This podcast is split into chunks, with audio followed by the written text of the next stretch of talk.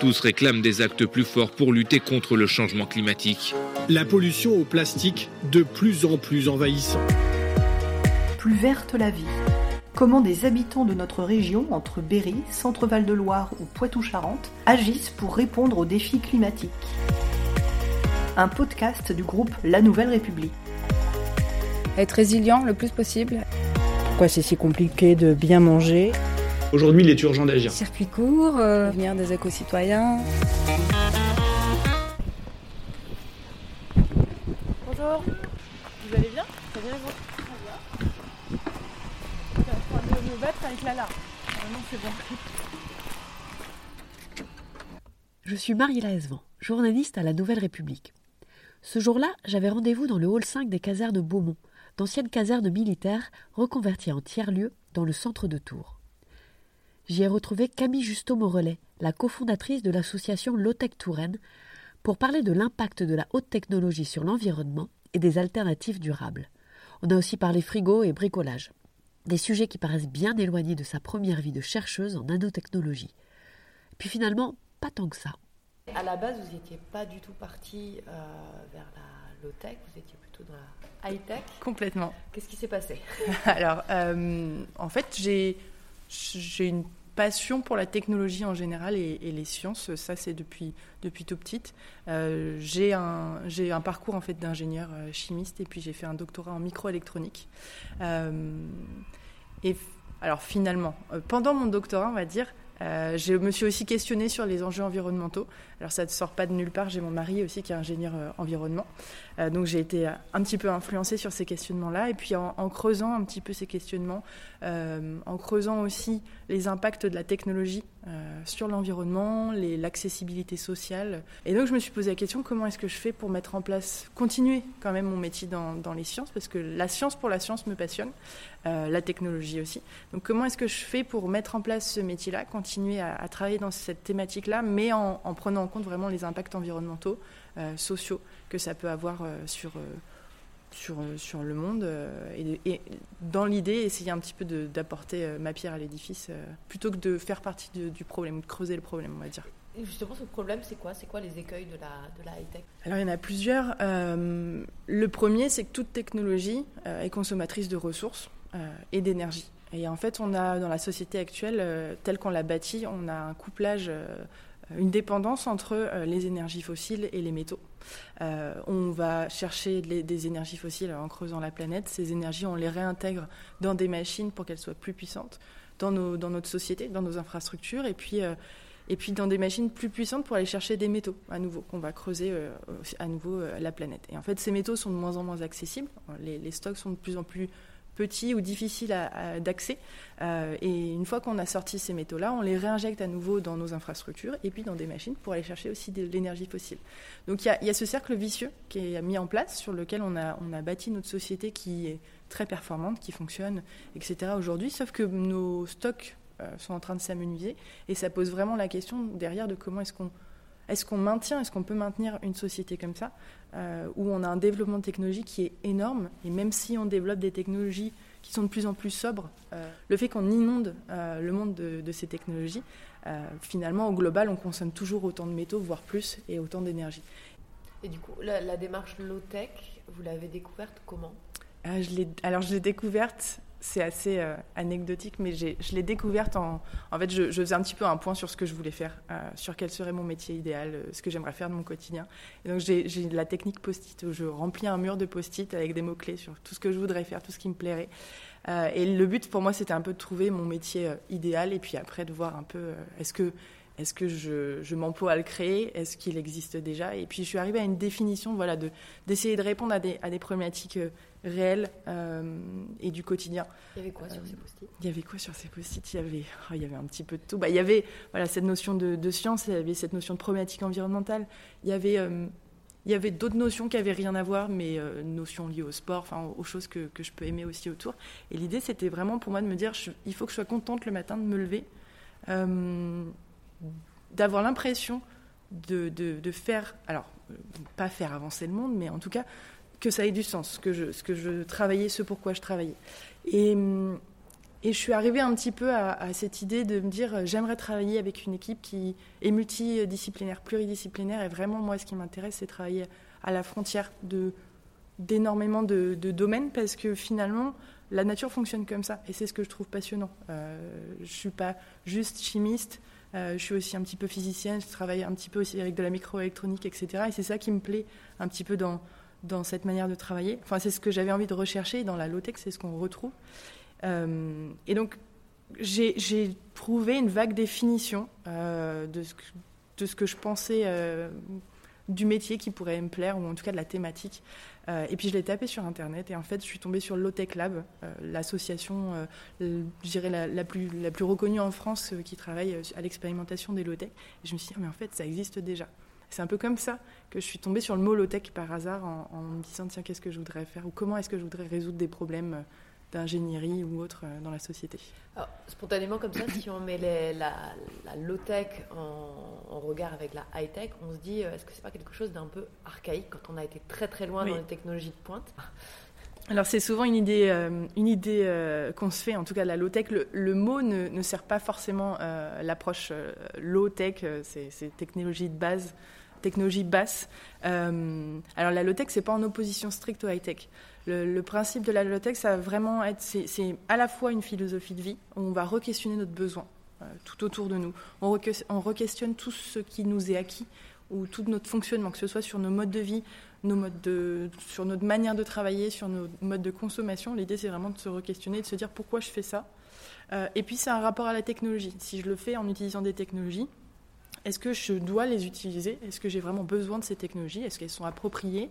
Est-ce qu'elles ne sont pas trop énergivores, trop consommatrices de ressources? Est-ce que je ne peux pas faire autrement? Est-ce que je ne peux pas faire aussi sans la technologie? Et donc la low-tech, finalement l'idée c'est de remettre, euh, c'est de permettre au plus grand nombre de personnes de répondre à ces besoins de base, donc accès à, l'eau, à la nourriture, à l'énergie, euh, au confort, tout en respectant justement ces enjeux environnementaux euh, et sociaux. L'idée, c'est plutôt de comparer des solutions les unes par rapport aux autres et de se dire, ben, voilà, euh, est-ce que c'est utile ma solution par rapport à mon problème? Est-ce que c'est durable? Donc, est-ce que c'est réparable? Est-ce qu'on utilise des matériaux? Pourquoi pas de réemploi ou locaux? Euh, Est-ce que ça consomme peu d'énergie, de ressources? Et puis, troisième point, c'est est-ce que c'est accessible? Donc, est-ce que c'est accessible financièrement, par exemple, pour des particuliers? Ou est-ce que c'est accessible en termes de savoir-faire? Est-ce qu'une personne, sans avoir des milliards de diplômes, va être capable de comprendre comment ça fonctionne? Pourquoi pas de la réparer ou de co-réparer avec quelqu'un euh, qui pourrait, euh, qui pourrait l'orienter. L'idée, c'est vraiment qu'il y, ait, de la convivialité euh, qui soit dans, la démarche et puis, et puis que la, technologie ou la technique soit remise au service de l'humain. On, se recentre vraiment autour de lui. Est-ce que vous avez commencé par faire le, nettoyage, entre guillemets, chez vous, par exemple? Je ne sais pas si vous étiez consommatrice aussi de technologie chez vous, et est-ce que vous avez commencé par regarder dans votre maison j'ai, alors, je suis pas extrêmement consommatrice, mais on a quand même revu un petit peu notre mode de vie avec mon mari, euh, notamment sur la consommation alimentaire. On a réduit même euh, l'achat de viande à la maison. Alors, j'en mange toujours, mais je vais en manger. Euh, au restaurant pour me faire plaisir, mais on n'en mange plus forcément sur le quotidien. et ça a permis, c'est assez, ça, ça m'a permis, permis d'expérimenter quelque chose, c'est que une fois qu'on avait réduit la viande, qu'on s'était mis à acheter plus local, de saison, fruits et légumes, etc., produits, euh, bah, finalement, notre frigo, je me suis rendu compte que notre frigo nous servait plus d'une étagère que, que, que d'un, frigo parce qu'on avait très peu de produits pour transformer, très peu de viande dedans, voire pas de viande. Et du coup, euh, on allumait notre frigo, mais pour pas grand-chose. Donc ça m'a permis un petit peu de tester et de me dire, hein, quand, on habitait en maison, euh, l'hiver, on a déplacé le frigo dans le garage et puis on l'a éteint parce que finalement, il faisait déjà froid dans le garage et il n'y avait pas besoin de le maintenir. Euh, de le maintenir allumé. C'était assez marrant pour moi de voir l'expérience un peu sociale de quand on rentre dans ma cuisine, j'ai pas de frigo. Euh, pour autant, ça n'empêchait pas du tout de manger, euh, on ne changeait pas vraiment nos habitudes. On avait déjà fait le travail sur les habitudes alimentaires avant. Euh, l'été, forcément, c'est plus compliqué, la chaleur revient, etc. Donc on rallume. Mais c'était intéressant pour moi de voir, bah, finalement, lorsqu'on a déménagé en appartement, alors on a gardé un frigo, mais on l'a divisé par deux, par exemple. On l'a pris beaucoup plus petit. Il y, a, y, a des, voilà, y a du travail un petit peu comme ça qui on expérimente petit à petit. J'ai hâte d'être plus ou moins propriétaire pour expérimenter euh, un peu plus loin encore. Il y a des choses qu'on peut faire au quotidien dans, dans la mobilité, dans la manière de se déplacer, dans la manière de consommer. Après, il y a des avoir un avoir un petit bout de jardin, travailler sur pourquoi pas du chauffage solaire thermique et non pas photovoltaïque, ça peut être aussi intéressant. Donc j'ai j'ai une liste en tout cas d'expérimentations à, lancer encore. Est-ce qu'on peut visiter un peu le, le regard Je ne sais pas s'il y a des, des, choses un peu en, en cours. Euh, si, si, si, on a quelques, quelques projets. On a notamment la grande parabole. C'est une très grande parabole. Euh, ça, c'est un projet en cours euh, de, de l'association. L'idée, ça a été déjà de faire un moule, euh, en, vous voyez, en, en bois de, de, récupération. Dans ce moule, il a été coulé une forme de parabole. En résine, c'est ça? Alors, d'abord en, plâtre, et par-dessus, effectivement, euh, ce moule, les, les, adhérents sont venus déposer euh, de la résine. Après, il va y avoir euh, un, un, revêtement qui peut refléter en fait les rayons du soleil qui va être déposé dessus. Et l'idée, c'est de faire un concentrateur solaire. Donc, c'est une grande parabole qu'on oriente vers le soleil. Les rayons du soleil viennent frapper la parabole, sont reflétés et sont tous reflétés vers un point, un seul point, et vont chauffer très fort sur ce point-là. Et l'idée derrière, c'est de pouvoir cuisiner, en fait, euh, mettre euh, du coup une, une, casserole. Alors sur un seul point, ça risque de percer la casserole, donc derrière on met. À ce point? Ça peut, ça peut. En fait, ça dépend. Si on met sur le point vraiment où tous les rayons convergent, ça peut monter très haut en température. Si on le met un petit peu plus loin, on est sur une, une zone euh, qui s'élargit, et donc là, on peut poser, on peut poser une casserole pour, pour cuisiner dessus. Et du coup, après, tout autour, c'est quoi? C'est des joyaux, il y a du bambou, il y a des planches, ouais. tout ça, c'est de la récup C'est de la récup. En fait, on a, donc on a une partie euh, euh, réparation de vélo. Là, on est en train de travailler sur euh, tout un espace travail du bois. Ensuite, un peu plus loin dans la halle, on a, on a un espace, donc là qui est en train d'être. Tout est en rangement en fait. un espace travail du métal, cette fois. Et puis, euh, donc là sur la gauche, on est en train de ranger en ce moment et de trier. On a commencé à expérimenter un petit peu l'année dernière un, un, espace de réemploi. Parce que finalement, travailler avec du réemploi, c'est intéressant parce que c'est plus accessible, c'est moins cher. Et dans l'atelier métal, là par exemple, on fait quoi? Enfin, on fait... Alors dans l'atelier métal, on va faire des étincelles. On va meuler, on va couper, on va percer. Et on fait aussi euh, on a deux personnes de l'association qui, euh, qui sont capables de faire de la soudure. Donc on fait de la soudure à l'arc. Ça, c'est impressionnant. Et on fabrique quoi? On est en train de travailler sur des filtres à eau. Des filtres à eau qui, sont, qui vont être faits euh, en différentes épaisseurs de, de terre, d'argile, de charbon, pour venir vraiment filtrer l'eau de pluie et la rendre potable. et pour faire ça, pour faire ce, ces, filtres à eau, il faut pouvoir euh, mettre cette terre dans une presse qui va venir vraiment comprimer dans une forme euh, la, terre et puis le mélange, le mélange qu'on a. Euh, et pour ça, bah, notre, notre presse, on l'a fait en métal. Et c'est donc, on a besoin d'un atelier métal et on a besoin de faire de la soudure pour assembler les différentes pièces métalliques.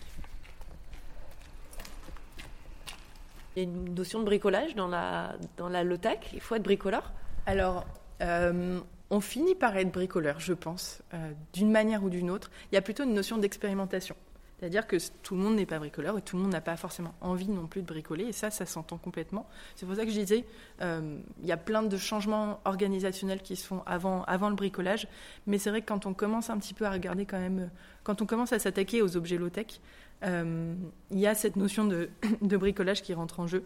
Euh, c'est pas pas très compliqué en général. On, peut être beaucoup sur du bois, sur du réemploi. Euh, quand on commence à travailler le métal, euh, ça peut faire un petit peu plus peur parce qu'il y a toutes ces notions d'étincelles quand on coupe du métal, etc. Euh, mais nous, à l'atelier, les, ateliers qu'on propose, notre but vraiment, ça va être de, mettre des outils dans les mains des citoyens et de les laisser oser. Parce que je trouve que le plus difficile en général, c'est de faire le premier pas on a beaucoup de personnes qui nous disent ah oui mais moi en fait j'ai jamais euh, tenu un marteau j'ose pas et puis si je fais ça va être raté et finalement dans la low tech le principe n'est pas de rater mais par contre le principe c'est d'expérimenter oser se dire que ça sera peut-être pas parfait du premier coup parce qu'on est sur euh, ce, ce, essayer de faire quelque chose qui réponde au plus proche de nos besoins donc euh, c'est vraiment ce qu'on essaie d'appuyer euh, dans l'atelier. Et vous, euh, déjà les femmes dans la science, on sait que c'est pas c'est pas si fréquent que ça à des hauts niveaux, et les femmes et le bricolage non plus. vous y êtes mis aussi? Ah, alors moi j'adore ça depuis depuis longtemps. J'ai pas une expérience particulière. Je suis plutôt à travailler le bois. J'ai pas une expérience particulière sur Enfin, j'ai pas une compétence euh, d'experte, mais mais oui, je me m'y suis mise depuis un moment. Je, je, bricole dans mon coin et là, c'est assez sympa de bricoler à plusieurs. Euh, entre assos, entre structures aussi. Je parlais de l'assaut de, menuiserie notamment euh, tout à l'heure, dont la coprésidente est une présidente. Euh, sur la, réparation de vélos, pareil, on a, on a aussi une femme qui est à la gestion. Et c'est ce que j'aime aussi dans cet atelier partagé, c'est qu'on a des femmes qui sont à des postes aussi de responsabilité. Et on espère que ça va attirer d'autres femmes justement à venir à, venir à l'atelier parce que finalement, c'est tout à fait accessible.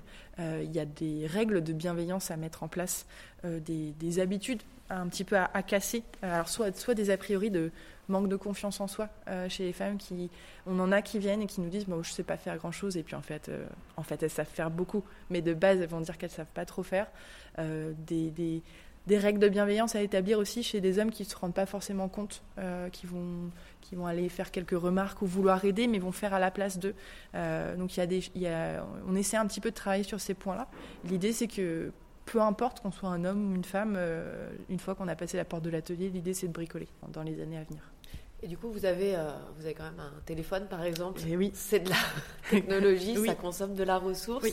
Vous le regardez différemment, vous cherchez des solutions, par exemple, pour ces objets euh, du quotidien? J'essaye, j'essaye. En fait, j'ai encore, on, le voit tous les jours, tous les progrès qui restent à faire. Mais, mais clairement, le, le, téléphone, par exemple, on, reste dépendant d'un certain nombre de technologies parce que la digitalisation notamment du monde a fait qu'on est dépendant de, nombreuses technologies. Et donc la question c'est est-ce que, est-ce que mon téléphone, je le change pour un téléphone qui fait moins de choses, par exemple, euh, mais qui est peut-être neuf? Est-ce que je le change pour quelque chose, euh, pour un téléphone de seconde main? Est-ce que je le garde et je le pousse jusqu'au bout de sa vie aussi? Euh, et ensuite, en fin de vie, euh, je verrai ce que la, prochaine solution. Euh, là aujourd'hui, mon téléphone, je l'utilise. En fait, je l'utilise parce que c'est un peu le cœur de mon métier. je l'utilise pour me renseigner, aller sur le web, répondre à mes demandes de conférences, etc. Mais demain, mon téléphone, je me pose quand même la question. mon téléphone plus mon PC, finalement, je fais un peu doublon. Est-ce que demain, je peux pas prendre mon téléphone, le brancher à juste un écran et un clavier. Et puis bah, finalement faire aussi euh, mes supports de conférences dessus, euh, aller, euh, aller faire mes, mes, mes, recherches web dessus, etc. Et du coup me séparer de mon ordinateur parce que finalement mon téléphone est assez puissant aussi pour le faire aujourd'hui. C'est pas, on, est d'accord, il y a pas, parce que c'est souvent une accusation qui est portée contre les, les démarches écolo en général, d'un retour à la bougie. Eh oui, on est, d'accord que. non, mais c'est la, c'est la low-tech, l'idée, c'est pas du tout un retour à la bougie euh, ou un retour en arrière aussi compliqué que ça. C'est euh, être capable de mélanger intelligemment des savoir-faire anciens qui ont été perdus euh, sous couvert du, progrès, technologique. Et finalement, on a laissé tomber un certain nombre de solutions qui fonctionnaient très bien avant. L'idée, là, dans la low-tech, c'est plutôt de mélanger intelligemment ces solutions qui ont été perdues avec aussi le confort moderne dont on est capable. C'est de placer un curseur pour permettre à chacun répondre à ses besoins euh, de base de manière digne, euh, et puis sans pour autant revenir à la pénibilité du travail euh, dans des conditions de vie qui soient, qui soient déplorables, qui soient très compliquées. Mais l'idée, c'est plutôt de se dire, on a quand même une urgence environnementale qui est là, on a quand même une crise sociale et des inégalités sociales qui sont, qui sont aussi présentes, qui risquent de enfin, qui s'accentuent même à cause de cette crise environnementale, et de l'accès en fait aux ressources. donc comment est-ce qu'on travaille avec ce qui marchait bien avant qu'on a perdu, comment est-ce qu'on garde aussi un certain confort, on maintient un certain niveau de confort, et comment est-ce qu'en fait on, fait ça intelligemment. L'idée, c'est un peu de revoir euh, cette notion de progrès. Et est-ce que euh, ça vous manque parfois euh, Vous avez beaucoup travaillé sur la haute technologie. Est-ce que ça vous manque? C'est une bonne question. Je ne sais pas trop. alors ça me manque parce que je parlais tout à l'heure de ce côté un petit peu brillant, lumineux quand je vois une, un, nouveau téléphone ou peu importe une nouvelle technologie. Après, euh, j'ai ce même euh, côté euh, brillant lumineux quand je vois des rouages, quand j'arrive à réparer mon vélo moi-même, etc. Donc ça me manque parfois, c'est quand même tentant.